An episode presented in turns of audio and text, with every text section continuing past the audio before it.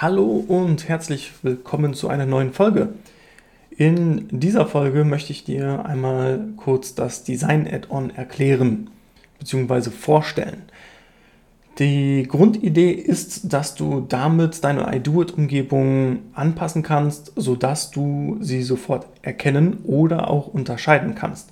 Zum Beispiel, wenn du mehrere Umgebungen hast, eine Testumgebung, eine Produktivumgebung, dann möchtest du vielleicht an dem Logo oder an kleine, kleinen farblichen Anpassungen erkennen, auf welcher Umgebung du dich befindest. Oder wenn du mehrere Mandanten hast und hast dort verschiedene Kunden abgelegt, dann möchtest du vielleicht deinen Kunden ein individuelles Design anbieten, dass dort deren Logo zu sehen ist, deren Farben, dass das Ganze eben matchen kann. Die Konfiguration davon ist auch super einfach. Du kannst, wenn du das Design-Add-on installiert hast, einfach ein Design anlegen, kannst innerhalb des Designs dir ja, verschiedene Aspekte anschauen, wie zum Beispiel, welche Farbe hat der Logo-Hintergrund, wenn du jetzt ein transparentes Logo nutzt, welche Farbe hat deine Navigation, welche Farbe haben irgendwelche Überschriften, wie sehen die Schriftfarben aus, die Schatten etc. Also kannst du im Prinzip ja alle Aspekte von iDoIt so konfigurieren, dass es optisch dem entspricht, wie du es gerne haben möchtest.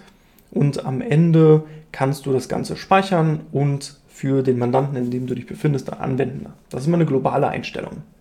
Und dadurch, dass du verschiedene Designs speichern kannst, kannst du dir natürlich unterschiedliche Styles überlegen. Ja, wenn du jetzt irgendwie für den Sommer einen anderen Style haben möchtest als für den Winter oder zu irgendwelchen Jahreszeiten irgendwelche Dinge, das Logo gegen irgendwas Lustiges austauschen möchtest, wie auch immer. Also es gibt verschiedene Anwendungszwecke. Der Standardanwendungszweck ist eben, dass ich meine eigene Umgebung designen kann. Ich weiß, dass manche das auch machen, indem sie irgendwelche äh, Quellcodes Anpassungen vornehmen, aber bei einem Update ist das natürlich wieder weg. Auch wenn ich das Logo austausche, muss ich das jedes Mal machen und beim Design Add-on ist das eben dauerhaft gespeichert. Ja, wenn du tieferen Einblick haben möchtest, wenn du vielleicht sogar an einer Lizenz dafür interessiert bist, dann komm gerne auf mich zu.